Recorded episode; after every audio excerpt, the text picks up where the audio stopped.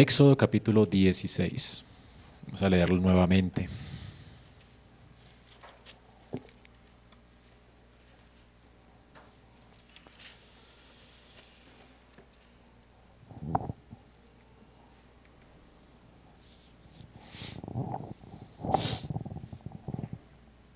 Partió luego de Elim toda la congregación de los hijos de Israel y vino al desierto de Sin, que está entre Elim y Sinaí, a los quince días del segundo mes después de que salieron de la tierra de Egipto. Y toda la congregación de los hijos de Israel murmuró contra Moisés y Aarón en el desierto. Y le decían los hijos de Israel, ojalá hubiéramos muerto por mano de Jehová en la tierra de Egipto, cuando nos sentábamos a las ollas de carne, cuando comíamos pan hasta saciarnos, pues nos habéis sacado a este desierto para matar de hambre toda esta multitud. Jehová dijo a Moisés, He aquí yo haré llover pan del cielo, y el pueblo saldrá y recogerá diariamente la porción de un día, para que yo lo pruebe si anda en mi ley o no. Mas en el sexto día prepararán para guardar el doble de lo que suelen recoger cada día. Entonces Moisés y Aarón, a todos los hijos de Israel, dijo, en esa tarde sabréis que Jehová os ha sacado de la tierra de Egipto, y a la mañana veréis la gloria de Jehová, porque él ha oído vuestras murmuraciones contra Jehová. Porque nosotros, ¿qué somos para que vosotros murmuréis contra nosotros? Dijo también Moisés, Jehová os dará en la tarde carne para comer y en la mañana pan hasta saciaros, porque Jehová ha oído vuestras murmuraciones con que habéis murmurado contra él. Porque nosotros, ¿qué somos? Vuestras murmuraciones no son contra nosotros, sino contra Jehová. Y dijo Moisés a Aarón, di a toda la congregación de los hijos de Israel, acercaos a la presencia de Jehová, porque él ha oído vuestras murmuraciones. Y hablando Aarón a toda la congregación de los hijos de Israel, miraron hacia el desierto, y aquí la gloria de Jehová apareció en la nube. Y Jehová habló a Moisés diciendo, Yo he oído las murmuraciones de los hijos de Israel. Háblales diciendo, Al caer la tarde comeréis carne, y por la mañana os asaré de pan, y sabréis que yo soy Jehová vuestro Dios. Y venida la tarde subieron codornices que cubrieron el campamento, y por la mañana descendió rocío en derredor del campamento. Y cuando el rocío cesó de descender, he aquí sobre la faz del desierto una cosa menuda, redonda, menuda como una escarcha sobre la tierra. Y viéndolo los hijos de Israel se dijeron unos a otros.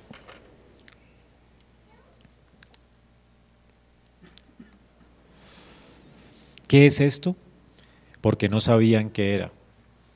Entonces Moisés les dijo, es el pan que Jehová os da para comer.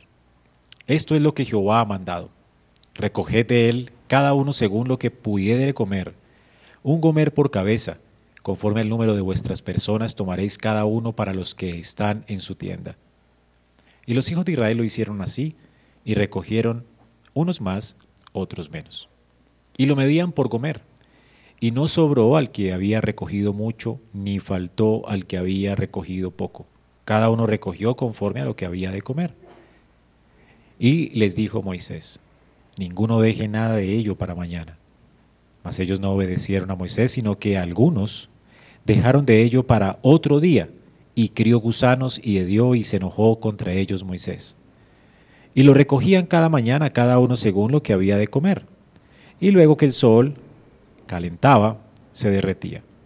En el sexto día recogieron doble porción de comida, dos gomeres para cada uno.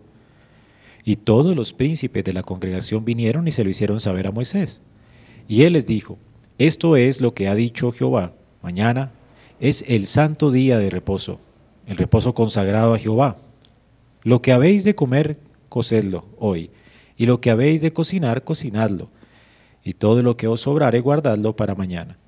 Y ellos lo guardaron hasta la mañana según lo que Moisés había mandado y no se agusanó ni hedió. Y dijo Moisés, comedlo hoy porque hoy es día de reposo para Jehová, hoy no hallaréis en el campo. Seis días lo recogeréis mas el séptimo día es día de reposo, en él no se hallará. Y aconteció que algunos del pueblo salieron en el séptimo día a recoger y no hallaron. Y Jehová dijo a Moisés, ¿hasta cuándo no queréis guardar mis mandamientos y mis leyes? Mirad que Jehová os dio el día de reposo, y por eso en el sexto día os da pan para dos días. Estése pues cada uno en su lugar y nadie salga de él en el séptimo día. Así el pueblo reposó el séptimo día. Y la casa de Israel lo llamó maná, y era como semilla de culantro blanco y su sabor como de hojuelas con miel. Y dijo Moisés, esto es lo que Jehová ha mandado llenad un gomer de él y guardadlo para vuestros descendientes, a fin de que vean el pan que yo os di a comer en el desierto cuando yo os saqué de la tierra de Egipto. Y dijo Moisés a Aarón, toma una vasija y pon en ella un gomer de maná, y ponlo delante de Jehová para que sea guardado para vuestros descendientes. Y Aarón lo puso delante del testimonio para guardarlo como Jehová lo mandó a Moisés. Así comieron los hijos de Israel maná cuarenta años hasta que llegaron a tierra habitada. Maná comieron hasta que llegaron a los límites de la tierra de Canaán. Y un gomer es la décima parte de un efa. Es palabra de nuestro Santo Dios. Pueden sentarse, hermanos.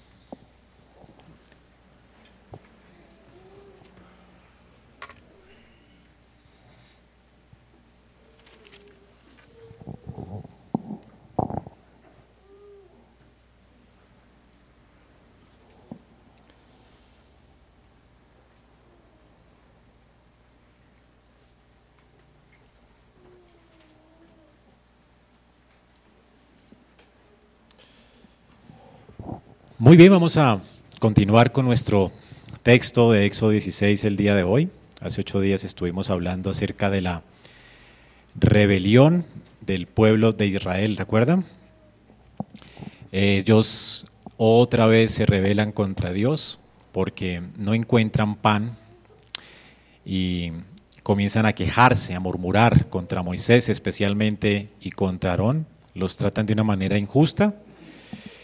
Y bueno, tenemos que el pueblo de Israel aquí es provisto por Dios de pura gracia. Ellos realmente no merecían esto, ¿no? Dios graciosamente, misericordiosamente, eh, provee para ellos maná, codornices, y fuera de eso promete proveerles maná y pan del cielo todos los días durante su estancia en el desierto. Cada día ellos van a poder recoger maná por 40 años, todos los días, cada semana pueden ir por su porción hasta que estén en esa tierra que Dios había jurado y prometido a Abraham. Y hoy vamos a ver entonces lo que, no tanto centrarnos en la rebelión de Israel y en las quejas de Israel, vimos hace ocho días en qué consistieron estas quejas injustificadas, por supuesto, pecaminosas, y vimos también cómo nosotros, al igual que Israel, muchas veces caemos en el mismo pecado, ¿verdad? Y cómo esto realmente es terrible. Y también vimos eh, cómo nosotros pudiéramos eh, abandonar la queja. Descubrimos que el corazón de la queja tiene que ver con esta incredulidad de nuestro corazón, esa falta de agradecimiento, y vimos cómo el Señor en su gracia nos muestra su gloria para que nos avergoncemos, la gracia que nos da en Cristo para que volvamos nuestros ojos a Él y nos arrepintamos, y además nos provee lo necesario para que podamos andar en piedad y podamos realmente dar frutos de justicia, esta fe que Dios quiere que nosotros tengamos en Él. Vamos a centrarnos ahora desde, o a ver el mismo pasaje desde otra perspectiva. Ya vimos el texto desde la perspectiva de los hijos de Israel y su rebelión. Ahora vamos a verla desde la perspectiva de Dios y su provisión. Entonces, em, en el día de hoy vamos a ver además que en medio de esas provisiones Dios quiere probar a su pueblo. Hace eh, ocho días el texto clave fue el versículo 16, 12.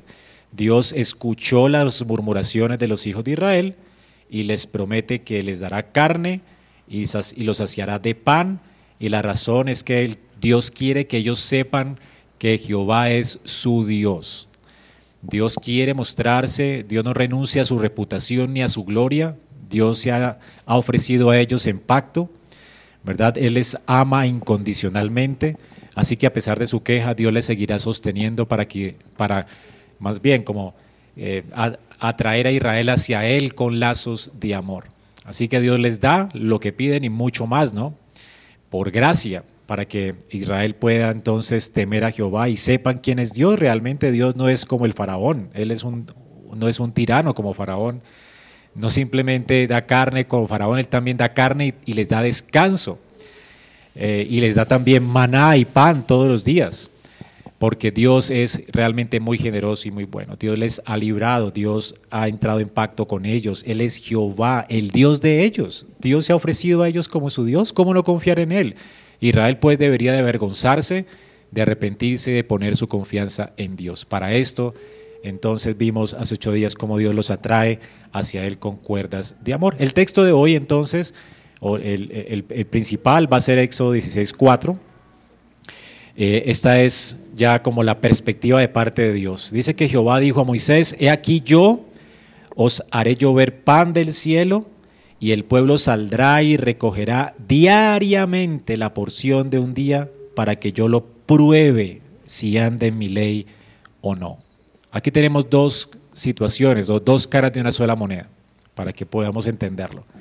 Dios provee, pero también Dios qué hace? Prueba. ¿A usted le gustan las pruebas? ¿A quién le gustan las pruebas? a mí no me gustan, ¿verdad? Cada vez que tengo un examen en la universidad es algo que no, no disfruto mucho, nadie disfruta ser probado. Y más cuando tenemos estos profesores que quieren que perdamos el semestre o perdamos el, el, el año, ¿no? Los que están estudiando, es difícil porque a veces como que el propósito del profesor no es probar nuestras capacidades, sino ponernos una trampa para que perdamos, ¿verdad? Y a veces no nos gustan las pruebas, pero vamos a ver que realmente podemos esperar de Dios pruebas y podemos disfrutarlas. De hecho, Dios espera que disfrutemos de esas pruebas, porque siempre las pruebas de Dios vienen envueltas en provisiones generosas de su bondad para que le conozcamos y disfrutemos de Él. De hecho, la escritura dice que Dios nos da las cosas en abundancia, ¿para qué? Para que las disfrutemos, ¿no? Dios quiere que tú te deleites en Él, disfrutes de Él. Así que las pruebas de Dios en un sentido son pruebas muy generosas, muy bondadosas. Y vamos a ver en qué sentido son pruebas, porque no parecen pruebas.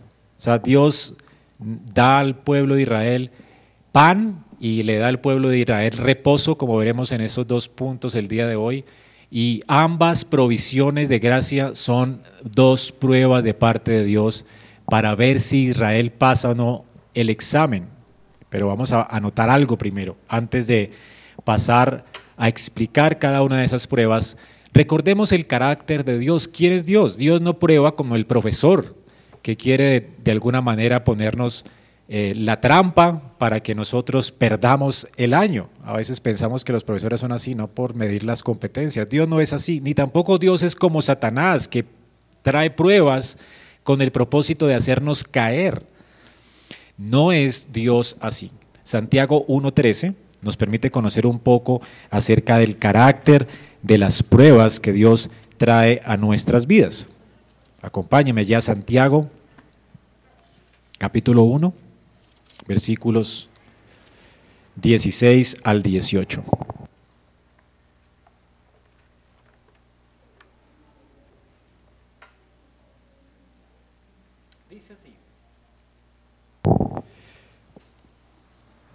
Santiago, pues, pues, podemos leer desde el, el 13. Cuando alguno es tentado, dice, no diga que es tentado de parte de Dios.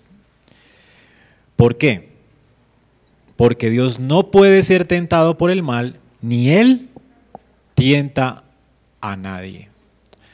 O sea, Dios ni es tentado ni tienta a nadie. Dios nunca nos da pruebas o nos hace pasar por pruebas con el propósito de que caigamos en pecado, jamás. Dios nunca hace eso. Eh, ¿Comprenden eso, hermanos, para que lo tengamos claro? O sea que el propósito de las pruebas de Dios nunca es para que tú reniegues o te quejes como Israel lo hizo, no. De hecho, las pruebas que Dios trajo allí, hizo pasar hambre a Israel, era para que Israel viera su gloria y comprendiera quién era Dios, que era su proveedor, era el que lo sostenía. Ellos no dependían del pan, sino de quién? De Dios. El propósito de la prueba es que las personas se, se, deleiten en Dios, que nos deleitemos realmente en Él, porque para eso fuimos creados, para disfrutar de Dios y gozar de Él para siempre. Así que el propósito de la prueba es que gocemos de Dios, disfrutemos realmente de Dios, porque ese es el todo del hombre, ese es el fin del hombre. Para eso fuimos creados.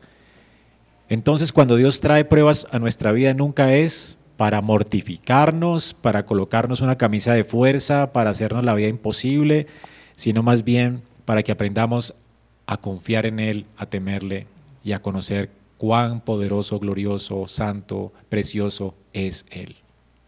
Ese es el propósito de las pruebas. Por eso dice que cada uno cuando es tentado ¿verdad? Es cuando realmente caemos en la tentación, es porque somos seducidos por nuestro propio corazón, no porque Dios quería que cayéramos, ¿verdad? Entonces dice que la concupiscencia, esa maldad que hay en nuestros corazones, después de que concibe, da a luz el pecado, y el pecado, siendo consumado, da a luz la muerte. Pero ese no, no es el propósito de Dios, ¿verdad? Allí tenemos, muchas veces las pruebas vienen y nosotros caemos no porque Dios quiere que caigamos, y ni porque era el propósito de Dios, porque a veces la gente le echa la culpa a Dios por sus caídas. La otra vez hablé con alguien y estamos exhortándole acerca de su eh, pecado y dijo, bueno, es que yo pequé porque era la voluntad de Dios, eso nunca es la voluntad de Dios. Es que la tentación me asaltó y, y bueno, seguramente Dios tendrá un propósito con esto, Dios no tenía un propósito con eso. ¿Verdad? Tienes que asumir tu responsabilidad y realmente es de tu concupiscencia, por eso tropezaste y caíste y Dios espera que te arrepientas y que te aterres y te avergüences de tu maldad, no que le eches la culpa a Él por tu maldad. Dios no es responsable de lo que tú haces, Dios quiere que tú seas santo, esa es la voluntad de Dios, vuestra santificación, no que caigas. Dios nunca manda pruebas para que tú caigas. ¿Sí comprenden eso, hermanos? Espero que lo tengan claro, porque a veces eh, algunos que piensan en el calvinismo piensan que la soberanía de Dios aún tiene que ver con nuestra maldad. Y por supuesto que Dios es soberano en todo, ¿verdad? Y, Él puede usar aún nuestra maldad para, para muchos propósitos santos, buenos y justos, pero no es el propósito que tú cometas pecados. ¿no? Sin santidad nadie verá a Dios y el propósito de Dios es vuestra santificación, que te apartes del mal, ¿Ok? Eso nos tiene que quedar muy claro. A veces pensamos esto y es terrible. Noten esto. Santiago dice que no podemos errar en esto. Es un error garrafal pensar así de esta manera. Dice Pablo, dice Santiago, amados hermanos míos, no erréis.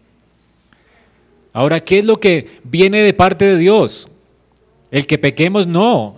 Dios todo lo contrario, nos da toda dádiva, o sea, todo regalo, todo don perfecto, todo eso desciende de Él. Él es el Padre de las luces y en Él no hay mudanza ni sombra de, variación. Dios nunca ha cambiado, ¿verdad? Él de su voluntad, de hecho, hizo algo bueno por nosotros. Nos hizo nacer de nuevo por la palabra de verdad para que seamos primicias de sus criaturas. Dios, de hecho, te dio un nuevo nacimiento para que ya te apartes del pecado y vivas para Él. Así que Él te ha dado una dádiva, Él te ha dado un don perfecto. Esto proviene de Él como nuestro Padre. Dios no quiere que peques. Por eso te ha dado un nuevo corazón, para que temas al pecado y te apartes de Él y temas a Dios y te acerques a Él y dependas de Él, porque todo don perfecto proviene de Él. Dios quiere producir en tu vida buenos frutos. Dios quiere producir en nosotros el querer como el hacer por su buena voluntad, el hacer el bien. De hecho, Efesios 2 dice que Dios ha preparado de antemano buenas obras para que tú camines en ellas. Somos responsables de andar en ellas, aunque Dios produce en nosotros el querer como el hacer por su buena voluntad, nosotros somos responsables de caminar en esas buenas obras. A veces uno, pues yo no entiendo todavía cómo funciona esto, pero yo sé que soy responsable de caminar en justicia. Pero cuando camino en justicia, como Pablo dice, yo me he esforzado más que cualquier persona en agradar a Dios.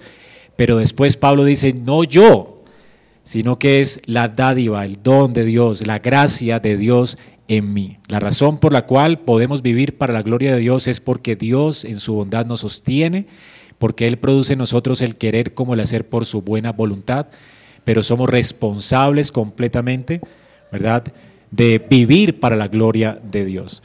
No podemos cambiarnos a nosotros mismos, es Dios quien nos transforma, ¿verdad? Pero fruto del cambio y la transformación de Dios, nosotros caminamos voluntariamente en buenas obras, buscamos al Señor, nos deleitamos en Él, vivimos para su gloria. Yo no entiendo esto, pero entiendo que soy responsable y entiendo que cuando soy responsable y hago cosas buenas, la gloria se la lleva a Dios porque Él es el que produce en mí el querer como el hacer por su buena voluntad. No lo entiendo, ¿verdad? Pero así funciona esto, hermanos. Pero yo no sé si usted lo entiende. ¿Ok? Pero entonces no se levante mañana pensando que Dios va a poner el querer como el hacer por su buena voluntad para que usted lea la Biblia. ¿Verdad? Entiéndalo no, usted tiene que acercarse a la Biblia. No tengo ganas, pues Dios va a producir las ganas cuando te acerques a la Biblia. ¿Sí te ha pasado o no te ha pasado? Yo no tengo ganas de estudiar, sé que tengo que estudiar, sé que tengo que leer la Biblia, la leo y me deleito en ella y la encuentro deliciosa y encuentro que fue un tiempo increíble, especial y Dios produjo ese querer, pero tocó obligar mi carne que no quería. ¿Sí le ha pasado no le ha pasado? Entonces no esperes que Dios mágicamente haga algo, ¿verdad? Si tú no te esfuerzas. Entonces, no sé cómo funciona esto, pero en un sentido yo lo relaciono con el baño. Yo no puedo lavarme a mí mismo y quiero oler rico, pero si quiero oler rico, a veces no me gusta tanto el baño y más un día bien frío, a veces amanecen bien fríos. ¿A quién le gusta bañarse con ese frío que hace en la madrugada, no? Pero si quieres oler agradable, ¿verdad? Ir a tu trabajo y eh, oler agradable, pues tienes que exponerte al agua y al jabón. Y te obligas a ti mismo y vas a oler bien. Pero tú no te puedes lavar a ti mismo, ¿no? Es imposible. Entonces tienes que exponerte y tienes que hacer algo para hacerlo. Y asimismo Dios nos da medios de gracia para que esas dádivas, esos dones perfectos que Él tiene para nosotros, pues nos transformen en nuestra vida. Ya con esto en mente es importante porque vamos a ver ahora las pruebas de Dios, la prueba del maná. Así que Dios no prueba para hacernos caer, Dios prueba para bendecir nuestra vida. Y por eso el maná es una prueba y una bendición. Correcto, vamos a ver entonces en primer lugar la prueba del maná. El maná no sabemos qué era. Algunos teólogos liberales dicen que insectos traían, a, veces traen cosas como menudas que se pueden comer o algo así, o que ciertos árboles por el viento eh, traen cosas como estas porque no creen en milagros, ¿no?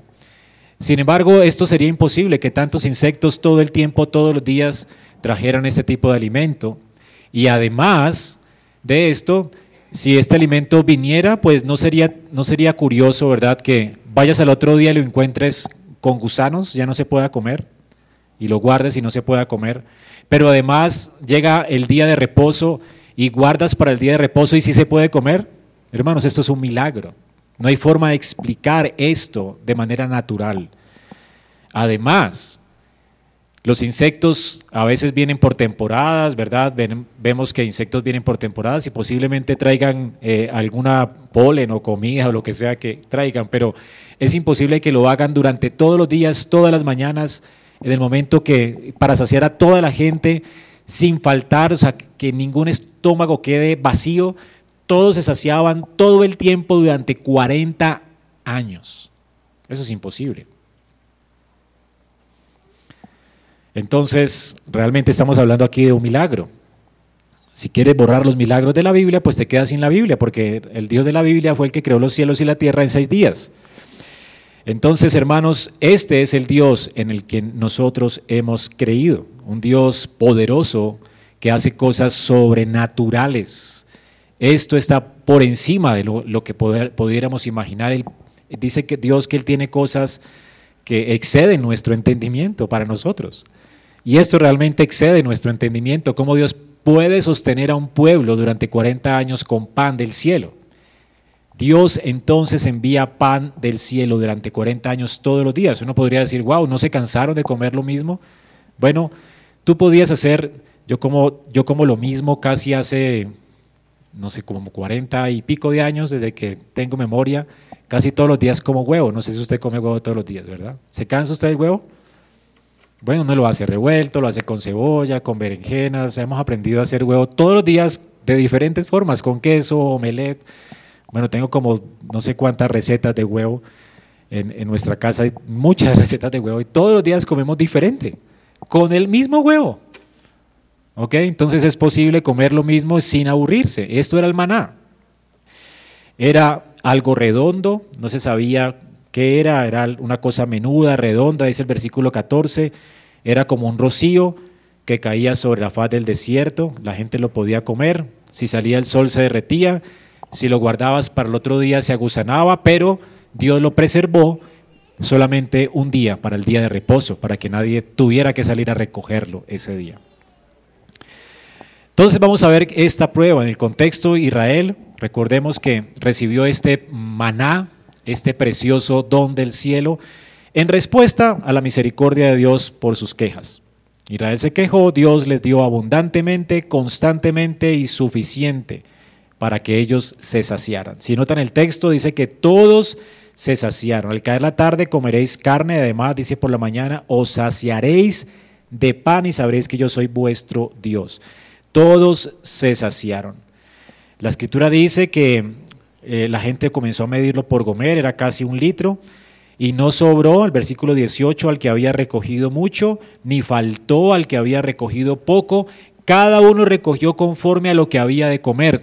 todos quedaron llenos, nadie quedó con hambre, todos se saciaron. Y obviamente esto en realidad fue una eh, cosa increíblemente gloriosa, un milagro. Así que, en resumen, la prueba de Dios en qué consistía. Dios entonces, del versículo 4, léalo nuevamente, Dios hizo llover pan del cielo, noten esto, era la mesa de Dios, Dios dispensó pan para ellos. ¿Con qué propósito? El pueblo iba a salir, iba a recogerlo, lo iba a hacer diariamente, la porción de un día no podían dejar para el otro día, ellos tenían cada día que depender de Dios para el sustento, el pan de cada día tenían que pedirlo a Dios y Dios lo iba a traer todos los días hasta que se saciaran, no les iba a faltar. Entonces, este es el asunto acá. Y además dice que lo hace para qué? Para que yo pruebe a Israel si anda en mi ley o no. ¿Cuál era la ley? Bueno, la ley era que ellos tenían que todos los días salir a, a comerlo. Nadie podía guardarlo. Y el sábado nadie podía recogerlo, debían guardar el viernes para el sábado. Y así podían estar saciados, podían escoger suficiente para comer por dos días. Esta era la ley. Y la ley entonces era una camisa de fuerza. Imagínate que de pronto te envíen de vacaciones y diga, pero qué tirano el jefe, ¿no? Mire, te voy a enviar de vacaciones, te voy a dar prima, las vacaciones te las voy a pagar, pagas, puedes irte a donde quieras y una bonificación además, no te preocupes, sal con tu familia y tú no, que carga, salir a vacaciones, ¿no? Qué horrible. ¿Sí? ¿Así lo tomarías tú? Sin embargo, es una prueba. O sea, vas a confiar en mí porque definitivamente era una prueba de confianza. ¿Por qué, hermanos? ¿No le ha pasado a usted que de repente se le acabó la nevera? A mí me pasó cuando recién comencé mi vida de casado y era misionero. Eh, de repente no teníamos nada en la nevera, ¿verdad? Para el otro día era lo, último que hacíamos, cocinábamos el huevito de la, de la última noche con arepa y al otro día sabíamos que no había nada en la nevera. Y orábamos, Señor, gracias por tu provisión el día de hoy. Y literal, Señor, tú te encargarás de nosotros el siguiente día. Y de repente, al otro día, no sé por qué razón, alguien llegaba con un mercado, ¿verdad? O alguien nos invitaba para mercar a un lugar, o alguien llegaba con la papaya y un panal de huevos, y de repente teníamos que esperar hasta el almuerzo para, eh, pensamos que había más huevo y de repente nos invitaban a almorzar. Y así es increíble, ¿no le ha pasado a usted esto? bueno, hermanos, este es el asunto. Dios muchas veces nos prueba para ver si confiamos en Él. Y realmente para mí fueron mis mejores años cuando vi todo el tiempo la provisión de Dios. Eso me ayudó a no temer ni al futuro, ni a temer por la provisión, ni a temer por hacer planes en la iglesia. De hecho, el consistorio siempre ha sido testigo de esto. Siempre les he dicho, hermanos, hagamos planes siempre dependiendo del Señor. No nos limitemos, porque Dios va a traer cada día lo que vamos a necesitar. Y bueno, Dios realmente nos ha dado abundantemente, muchas veces nos ha dado más de lo que necesitamos y podemos ahorrarlo o podemos ser generosos, pero realmente Dios de esa forma nos prueba. ¿Confiarás tú en Dios? Dios entonces trae esta prueba, es un acto de amor, ¿verdad? Esta es la disciplina de un padre amoroso que quiere que los hijos de él se ejerciten en la piedad. Israel va a ejercitarse en la piedad confiando en Dios todos los días para su provisión. Dios diseñó esta prueba para ayudarle a su pueblo a recordar quién es Él. Cada día el pueblo iba a recordar quién era Dios. Ellos no dependían del pan, ¿de quién dependían? No dijo Jesús esto a Satanás, no solo de pan vivirá el hombre, sino de toda la boca, de, lo que salga de la boca de Dios, de sus promesas. Si Dios ha prometido que no mendigaremos pan, ¿acaso mendigaremos pan?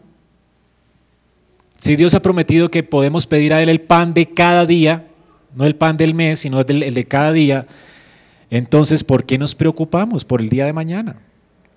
Hermanos, desobedecer de hecho a Dios para Israel en este momento era un descuido. Ellos se olvidarían de que Dios, del Dios que tenían, ¿verdad? Y era un rechazo y era también un acto de incredulidad. De hecho, era una falta de amor por Dios, porque estaban dando por sentado que no amaban a Dios, porque no confiaban en Él, ni, obedecieron, ni obedecían su palabra. Así que muchas personas aquí dice que eh, algunos del pueblo al otro día eh, salieron, recogieron, ¿verdad? Y guardaron para el siguiente día pensando que les iba a faltar. ¿Y qué tal que no? Eso es poner en duda la palabra de Dios, eso es no amar a Dios, no confiar en Él. Así es que ellos lo guardaron. ¿Y qué sucedió? Se aguzanó como Dios había dicho. Dios no miente. Y mucha gente no confía en Dios y comienza a hacer el ejercicio por su propia cuenta para sostenerse a sí mismo, para ver cómo va a ser, ¿verdad? Y entonces vemos que aunque consiguen, en un sentido por su propia fuerza, no lo disfrutan. ¿Se han visto eso? Que hay gente que no disfruta lo que tiene porque lo consigue de una forma ilegítima, no según la voluntad de Dios. Dios nos ha dado medios para conseguir nuestro sustento y cuando nos saltamos esos medios realmente, ¿verdad? El Señor no nos bendice. Y aunque pudiéramos conseguir las cosas, no las disfrutamos como deberíamos disfrutarla. El pan no nos sabe delicioso y entonces no vamos a disfrutar lo que el Señor trae a nuestras vidas. Hermanos, Dios no nos da una ley para que nos pongamos una camisa de fuerza y estemos todo el tiempo asustados. No es para que confiemos realmente en Él. Él es un Dios bueno. Él es un Dios generoso. Usted puede confiar en Él momento a momento. Y algo importante también en esta ordenanza de parte de Dios es que la Noten aquí que la obediencia nunca riñe con la gracia. Dios que espera de su pueblo que obedezcan su ley. Ahora, la ley no era gravosa, ¿verdad? Era realmente un deleite. Porque obedeciendo la ley todos los días iban a tener que sostenimiento, sustento, descanso. O sea, obedeciendo a Dios siempre tienes lo que necesitas y siempre tienes deleite, descanso, siempre hay suficiente, siempre estás saciado. En obedecer a Dios siempre es bueno. ¿Sí me hago entender? El punto es que la obediencia no riñe con el Evangelio. En la medida en que obedecemos, debemos saber que obviamente Dios siempre nos va a satisfacer completamente. Y el asunto de la obediencia tiene que ver especialmente con el amor. Entonces noten aquí que la gracia o el pacto que Dios hace con su pueblo, ese pacto de gracia, de que los ama de pura gracia, no quiere decir que el pueblo pueda vivir como quiere. El pueblo debe obedecer a Dios porque Dios quiere que nos vaya bien y que vivamos en sus términos, porque es viviendo en sus términos que tendremos nuestro sustento, que estaremos tranquilos, que viviremos reposados, ¿verdad? Y que viviremos realmente gozosos, deleitándonos en Él. Pero siempre que desobedecemos, pues vamos a pasar mal. Y en últimas, la falta de obediencia es un asunto no solamente moral, sino que es un asunto de amor por Dios. La pregunta de Dios es, ¿este pueblo me amará en un sentido? Recuerdan lo que dice Pablo, perdón, eh, el Señor al pueblo de Israel, el que me ama guardará mis mandamientos. Así que este es el asunto, hermanos. La obediencia tiene que ver entonces con depender de Dios cada día y también con amar a Dios con toda nuestra vida. La pregunta para ti en esta mañana entonces, a la luz de esto, es si estás o no dispuesto a vivir confiando en Dios de esta manera, sin ponerte ansioso. Y leamos por un momento Mateo 6, del 25 al 34.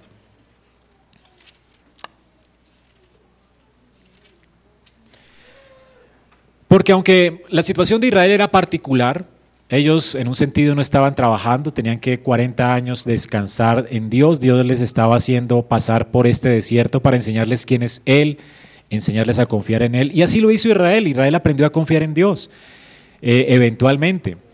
El punto es que llegamos al Nuevo Testamento y el asunto sigue igual. Aunque nosotros hoy no tengamos, eh, no estamos atravesando por un desierto, pues a veces algunos sí lo hacen, ¿verdad? Porque quieren conseguir trabajo y no pueden y Dios les está dando una oportunidad para que confíen todos los días en Él. Sigan repartiendo hojas de vida, sigan tocando puertas, sigan sirviendo a la gente y esperen en Dios su pan diario, ¿no? En un sentido no tienen que afanarse, pero el punto también es que a veces nos afanamos y pensamos que ¿verdad? Eh, la forma en que Dios nos va a proveer siempre es como pensamos que tiene que ser y no, Dios a veces lo hace de maneras que no pensamos que lo hará. El asunto, hermanos, es que eh, hemos visto también aún en este tiempo de el año pasado, en el tiempo de pandemia, cómo muchos de nosotros ni siquiera perdimos el trabajo. ¿Verdad? ¿Cuánta gente hoy no tiene empleo? Y gracias a Dios, por lo menos en la iglesia, eh, hemos visto cómo Dios los ha sostenido a cada uno de ustedes. Tienen trabajo, tuvieron sustento, pudieron dar para necesidad, la necesidad de otros. Hermano, ¿no es esto realmente la bondad de Dios para con nosotros? No faltó el pan en nuestra nevera, posiblemente te, pagaron menos, posiblemente tuviste que estrecharte un poquito, posiblemente no entró lo que necesitabas, pero todos los días tuviste pan o no. Entonces fíjate cuánta gente estaba con hambre en ese tiempo, que tú no supiste. ¿Cuánta gente se quedó sin trabajo? Sin embargo, Dios ha sido bueno con nosotros. Dios realmente no desampara a los suyos. Por eso, recordemos lo que nos dice la palabra de Dios en Mateo 6, 25. El asunto sigue siendo el mismo. Hermanos, Dios nos ordena esto. No se afanen por vuestra vida, qué habréis de comer, qué habéis de beber, ni por vuestro cuerpo, qué habéis de vestir. No es la vida más que el alimento y el cuerpo más que el vestido. No se afanen. No tenemos que estar ansiosos, con ansiedad por el día de mañana. Dice, miren las aves del cielo, no siembran, ni ciegan, ni recogen en graneros. Dice, y noten esto, y vuestro Padre celestial las alimenta. O sea, ¿quién es Dios? Nuestro Padre, ¿no es increíble? Ahora, Él es el creador de las aves, pero Él no es el papá de las aves, sin embargo alimenta las aves. Ahora, ¿no hará mucho más con nosotros que somos sus hijos? Dios, Cristo no le está hablando aquí a todo el mundo, por supuesto. Este no es el compromiso de Dios con todo el mundo, es el compromiso de Dios con su pueblo pactual, con los que han confiado en Él. Así que a los que confían en Él, Dios dice, no valéis mucho más que las aves. ¿Y quién de ustedes, por mucho que se afane, podrá añadir a su estatura un codo? ¿Recuerda los días en que usted ha estado ansioso? ¿Pudo cambiar la circunstancia? ¿Pudo crecer un poquito más? No. ¿Pudo conseguir algo del afán? No, tal vez sí, un dolor de cabeza, ¿verdad? Eh, la ansiedad no nos deja dormir, insomnio, pero ¿pudo conseguir algo? ¿Pudo solucionar su situación? Entonces, ¿por qué se afana? Dice entonces el Señor. ¿Y quién de vosotros? Dice, y por, y por el vestido, ¿por qué os afanáis? Considera los lirios del campo, cómo crecen, no trabajan ni hilan. Pero digo que ni aun Salomón con toda su gloria se vistió así como uno de ellos. Ahora, y si la hierba del campo de hoy, que hoy es y mañana se echa en el horno, Dios la viste así, ¿no hará mucho más con vosotros, hombres de poca fe? ¿Tú comprendes esto? No os afanéis. Es la conclusión. No se afanen. O sea, ustedes tienen un Padre increíble y el Padre de ustedes es Dios. Entonces no se afanen diciendo qué comeremos o qué beberemos o qué vestiremos, porque los gentiles, o sea, la gente que no es de la iglesia, aquí los gentiles no son personas muy formales, sino gente que está fuera de la iglesia, pues que no es, hace parte del pueblo de Dios, buscan todas estas cosas, pero vuestro Padre Celestial sabe que tenéis necesidad de todas estas cosas. Mas buscad primeramente el reino de Dios y su justicia, y todas estas cosas que os serán añadidas. Usted encárguese de obedecer a Dios. Noten que la obediencia no riñe con la gracia. Es obedeciendo a Dios, buscando agradarlo a Él, buscando su gloria, estando tranquilo y confiado en Él, que yo voy a estar saciado. No importa si no tenga la nevera llena, voy a estar saciado. De hecho, no importa si me tocó ayunar hoy, voy a estar saciado. Como a Pablo muchas veces le, tocó ayunar, ¿verdad? Forzosamente, porque no tenía cómo comer. Y aunque Dios, aunque Dios no proveyera ese día, él estaba contento con el Señor y Dios se presentó a él como suficiente. Y de hecho Dios lo sostuvo en medio de la prueba. Entonces, no se afanen por el día de mañana, porque el día de mañana traerá su propio afán. Basta a cada día su propio mal. Vivimos en un mundo caído, a veces vivimos días malos, días buenos, pero el punto es, hermanos, no se afanen por el día de mañana. Esto realmente tiene que ser un remedio para la ansiedad. Muchas veces sentimos ansiedad por el futuro. ¿Qué será el día de mañana? ¿Tendré provisión? ¿Y qué será de la educación? De... Y no duermo ¿verdad? Pensando en cómo voy a educar a mis hijos, no duermo pensando en cómo voy a proveer para ellos, cómo voy a pagarle las universidades que están tan caras, cómo voy a hacer... No se afanen por esto. Dios, usted no sabe cómo Dios va a proveerle, ni qué va a hacer Dios para esto. Déjese sorprender por Dios, descanse en Dios, más bien sírvale a Dios hoy. Quizás sirviendo a Dios hoy con una mente despreocupada, confiada en Él, haciendo las cosas con excelencia para su gloria, quizás es el medio que Dios va a usar para hacerle prosperar a usted. ¿Comprende esto? ¿No trabaja alguien mejor si no está embotado?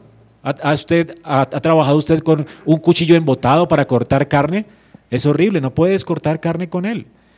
Pero si un cuchillo está bien afilado, si alguien está concentrado en su trabajo, haciendo lo que le toca hacer, quizás Dios no lo puede prosperar. Y no va a ser ese el medio para que Dios le provea para el día de mañana. ¿Me hago entender, hermanos? En resumen, esta prueba tenía el propósito de dar a Israel una oportunidad para amar a Dios y para confiar en su promesa. Hermanos, entonces el amor a Dios incluye,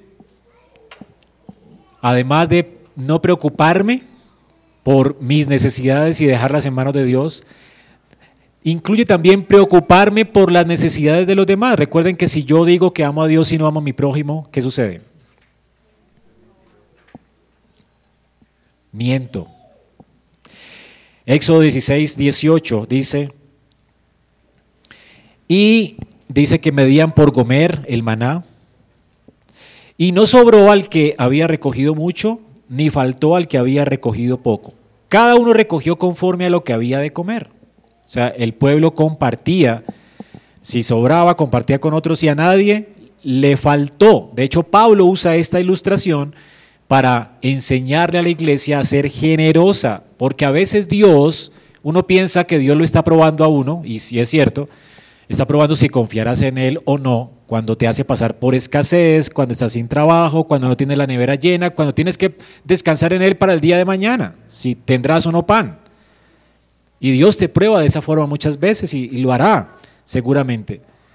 El punto es que tienes que estar tranquilo y confiado en que Dios va a suplir todas sus necesidades conforme a sus riquezas en gloria en Cristo. Y muchas veces lo va a hacer por, por medio de la iglesia, por medio de otras personas. Y aquí un, solamente un, un paréntesis, no les dé pena si un día cuando lo llama y le pregunta cómo está, no le dé pena decir no tengo para comer mañana, ¿verdad? Porque eso, también es orgullo. Muchas veces Dios va a usar tu necesidad para mostrarte tu gloria y también mostrarte el amor suyo a través de tus hermanos, a través de la iglesia. Así que no le dé pena decir, hermano, estoy vaciado. Estoy buscando trabajo y no tengo.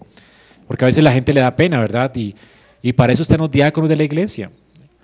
O quizás no tengas que pedirme, hermano, ora por mí, mañana no tengo que comer. ¿Sí? Eso es una, una forma de decir, de informar a los demás tu situación para que podamos saber, ¿verdad?, cómo ayudar. Hay gente que quiere ayudar y no sabe cómo, ¿verdad? Entonces no seas orgulloso. Entonces humíllate delante de Dios, espera en Él, pero también comparte tu carga con tus hermanos. Quizás tengan ellos de más para suplir tu necesidad. Pero también, si tú estás saciado, también estás siendo probado. ¿Cuál es la prueba de Dios cuando Dios te sacia y tienes de más? Y tienes tu cuenta llena, tu nevera llena, tienes tu barriga llena y tu corazón muy contento. Y entonces Dios te está probando también. ¿Qué dice Pablo en 2 Corintios 8?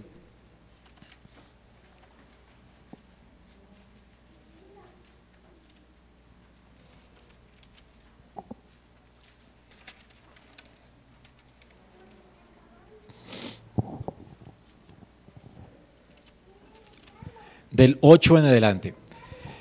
Pablo dice, no hablo como quien les manda, sino para poner a prueba, noten, por medio de la diligencia de otros, también la sinceridad de vuestro amor. ¿Qué está siendo puesto a prueba acá? El amor de la iglesia.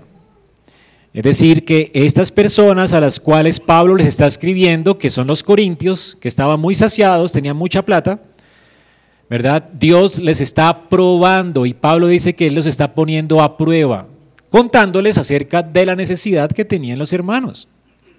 ¿Ok?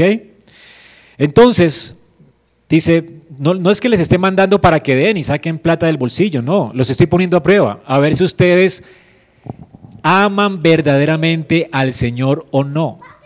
Porque si usted dice que ama a Dios y ve a su, a su hermano que está en necesidad y dice, hermano, caliéntate, voy a orar por ti, ¿verdad? ¿Qué va a suceder, hermano? Usted va a ser hallado como un hipócrita falto de amor por Dios y falto de amor por su prójimo. Entonces dice, porque ya conocéis la gracia de nuestro Señor Jesucristo, que por amor a vosotros se hizo, pobre siendo rico, para que vosotros con su pobreza fueseis enriquecidos. ¿Cuál es la motivación para que nosotros demos en la prueba cuando estamos saciados? Hermanos, es que Dios te ha dado tanto en Cristo, ¿verdad? Que tú puedes vivir con lo necesario y puedes compartir con los que tienen necesidad si te sobra. Ese es el punto. Esto ha sido muy enriquecido en Cristo. Y entonces es la motivación, la gracia de Dios. Dios te da de gracia para que tú des de gracia. Sé que no es una camisa de fuerza, pues. Tú puedes ser generoso porque Dios ha sido muy, demasiado generoso contigo. Y luego dice, ahora puedes llevar también a cabo el hacerlo para que como estuvisteis prontos a querer, así también lo estéis en cumplir conforme lo que tengáis. Porque si primero hay la voluntad dispuesta, será acepta según lo que uno tiene y no según lo que no tiene. Aquí Pablo no está hablando como de la doctrina de la prosperidad, que usted siembre de lo que no tiene para que Dios le dé más. Esto no es codicia, ¿verdad? Esto es que Dios le da a usted y de lo que usted recibe, pues tiene que dar. El punto es que Pablo aplica luego el texto de Éxodo 16, más adelantico, versículo 15, Dice, sino para que, 14, sino para que en ese tiempo con igualdad la abundancia vuestra supla la escasez de ellos, para que también la abundancia de ellos supla la necesidad vuestra, para que haya igualdad. Como está escrito, noten la aplicación del texto de Éxodo, el que recogió mucho no tuvo más y el que poco no tuvo menos. Ese es el punto. La enseñanza pues de Pablo es que el maná también se convirtió en una prueba para el que recogía más. ¿Ha estado usted en una piñata? A veces los niños, hay niños que tienen la habilidad de recoger toda la y, llenar toda la bolsa, ¿cierto? Y así sucedió el día de la recolección del maná. De repente vi al vecino y recolectó, recolectó como cuatro litros y tú con un medio.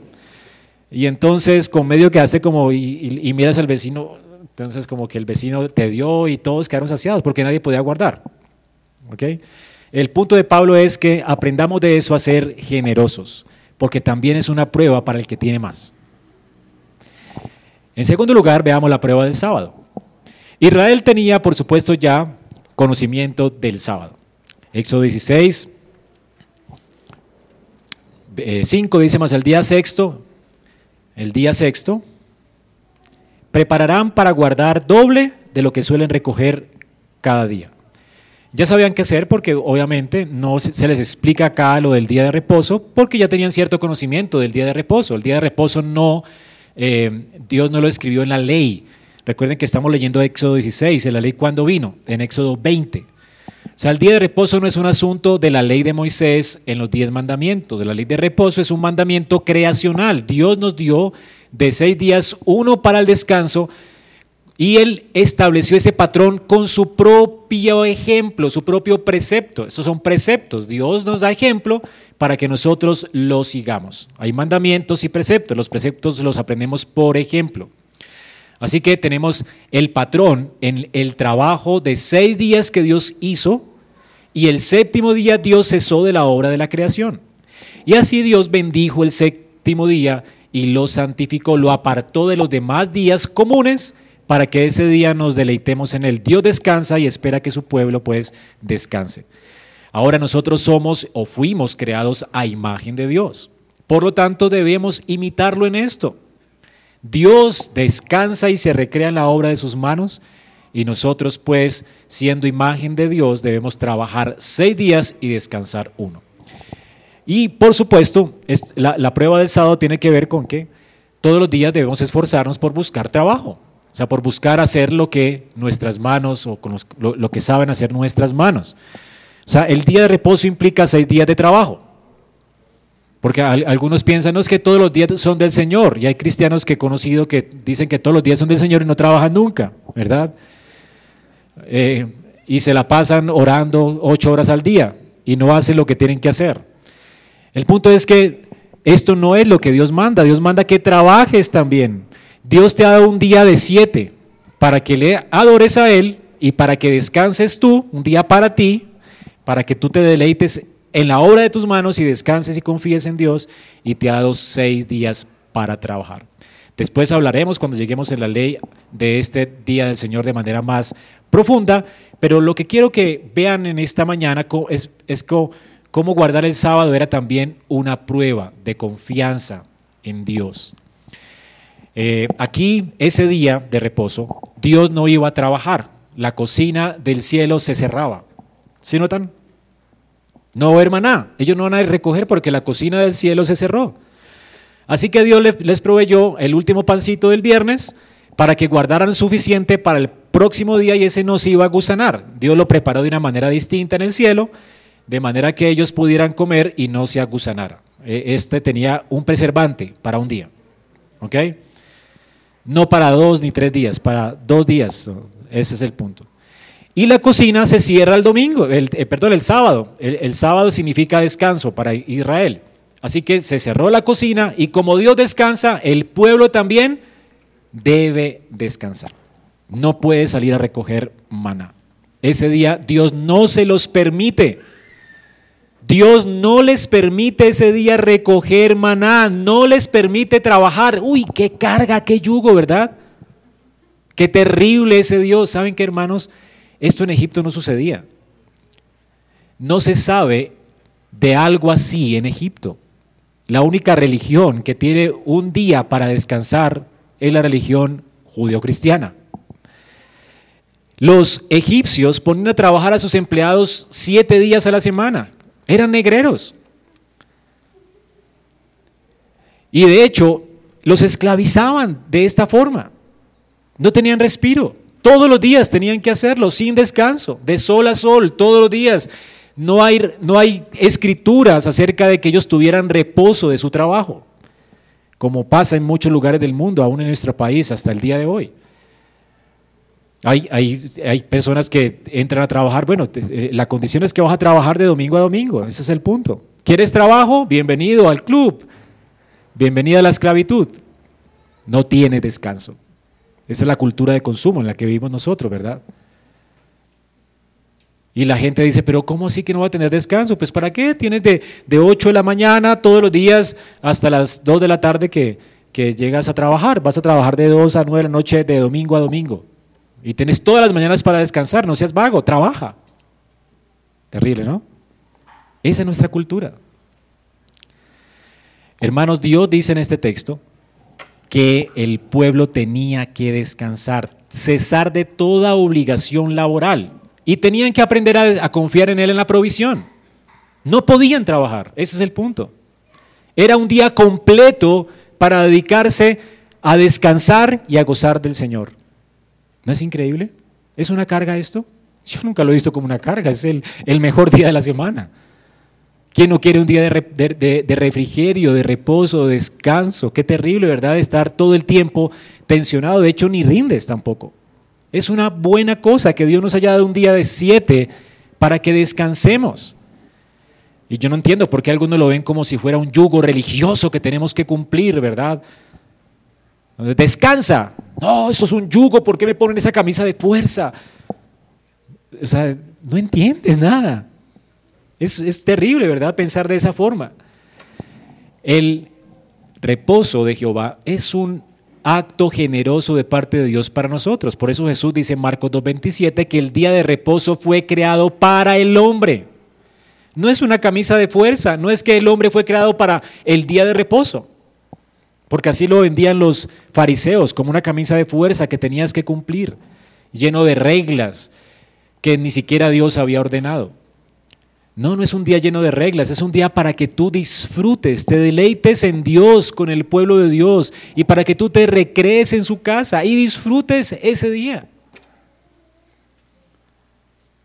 Había un, eh, en, la historia existió un tiempo donde la iglesia se, convirtió en algo tan así como los fariseos, que la gente no podía disfrutar ni de lo que comía.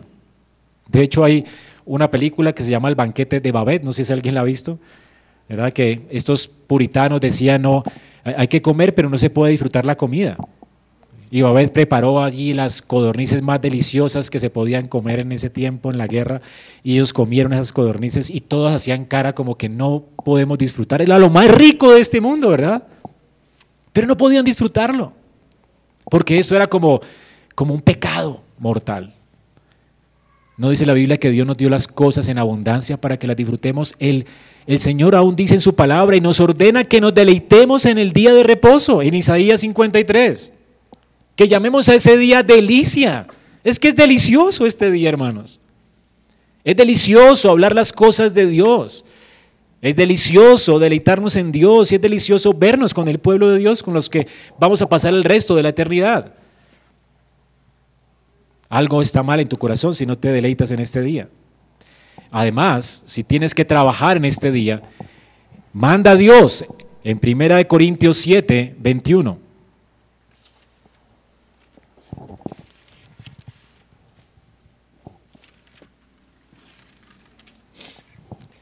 Entiendo que por el tiempo en el que vivimos, algunos les toca trabajar porque no consiguieron empleo, sino el domingo. Pero ¿qué dice Dios acerca de esto en 1 Corintios 7, del 21 al 23? Usted es, un esclavo, dice, no te dé cuidado, pero también si puedes hacerte libre, procúralo más. Si puedes hacerte libre.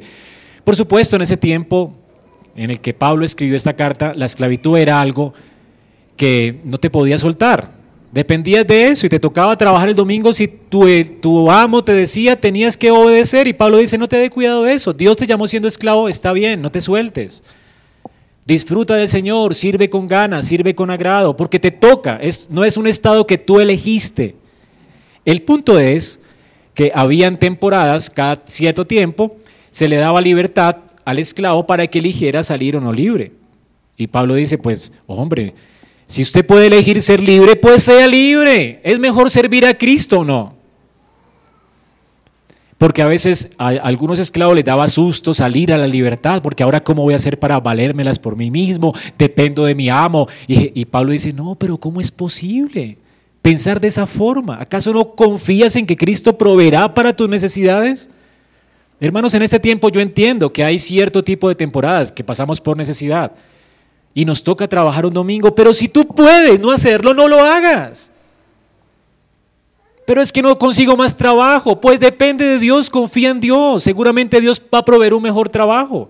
No tienes que estar sujeto a un yugo tal de trabajar de domingo a domingo.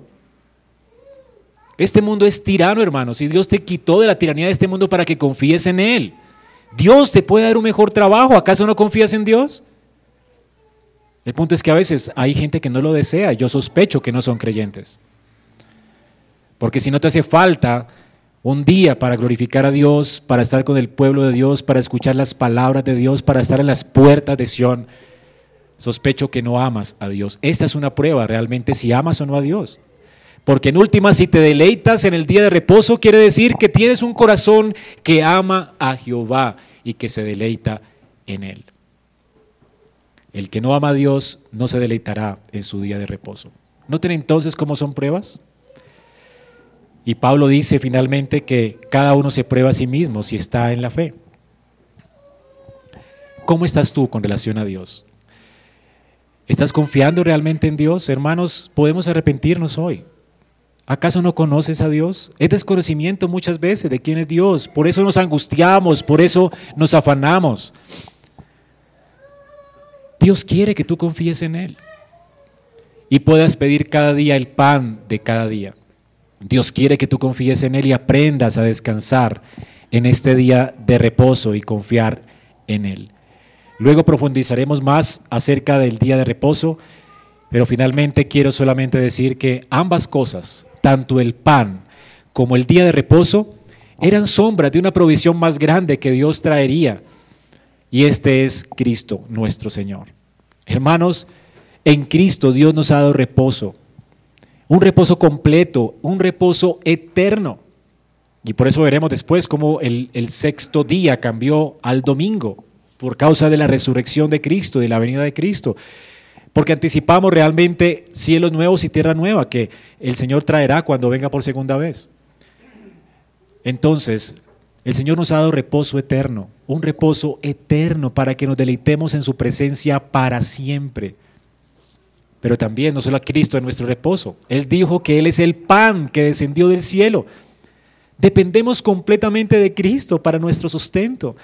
Usted puede confiar en Él no solamente en su provisión física, pero también en su área espiritual.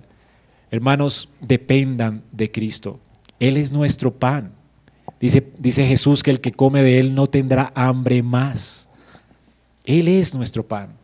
Él es el que sustenta nuestra vida. Podemos vivir y confiar en Él y depender de sus promesas y amarle. Pero podemos amarle, hermanos, por lo que Él hizo por nosotros y confiar en Él por lo que Él hizo por nosotros. Y quiero solamente dejarles con este texto de Romanos 8:32. El que no escatimó a su propio Hijo, sino que lo entregó por todos nosotros, ¿cómo no nos dará con Él las demás cosas? ¿Por qué estás ansioso, hermano? ¿Por qué no te deleitas en este día santo? Si Él te dio a Cristo,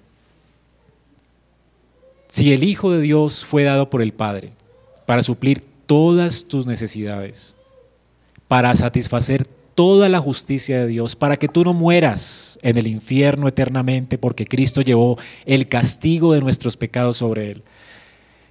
Si Dios te proveyó a su Hijo para darte vida eterna en él, si Dios te proveyó al Hijo que tiene este increíble peso de gloria, es lo más costoso. Él es el creador, el, de Dios hecho carne. Y si Él se entregó por ti, lo demás no es algo añadido, una añadidura. Dios no se ocupará de ti en el resto de, tus cosas. Así que sal de aquí, hermano, y no te afanes. Confía en Dios y reposa en Él. Vamos a orar. Señor, gracias por estas preciosas pruebas que traes a nuestras vidas. Porque tú, Señor, al darnos provisión, estás probando nuestro amor por ti, nuestra fidelidad, y también, Señor, estás probando nuestra confianza en ti. Y te agradecemos porque realmente es una prueba deleitosa, no como los exámenes que presentamos muchas veces o las pruebas de Satanás para nuestra vida. Tú tienes la intención de hacernos reposar, tú tienes la intención de glorificarte cada día de nuestras vidas trayendo sustento y pan, pero también sustentando nuestra vida espiritual hasta que lleguemos a la gloria. Señor, gracias porque tus pruebas son realmente provisiones de gracia, de amor, para que nos ejercitemos en la fe y también para que mostremos nuestro amor por ti. Señor, bendice tu palabra y que aún entre nosotros no haya un corazón incrédulo, ni tampoco corazones cargados y cegados, Señor, por el afán de este mundo.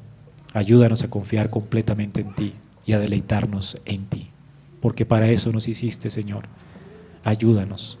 Y gracias porque nos hablaste hoy al corazón y entendemos que es viviendo para tu gloria, cumpliendo tus mandamientos, que realmente seremos completamente saciados y estaremos felices. Oramos, Señor, en el nombre de Cristo Jesús. Amén.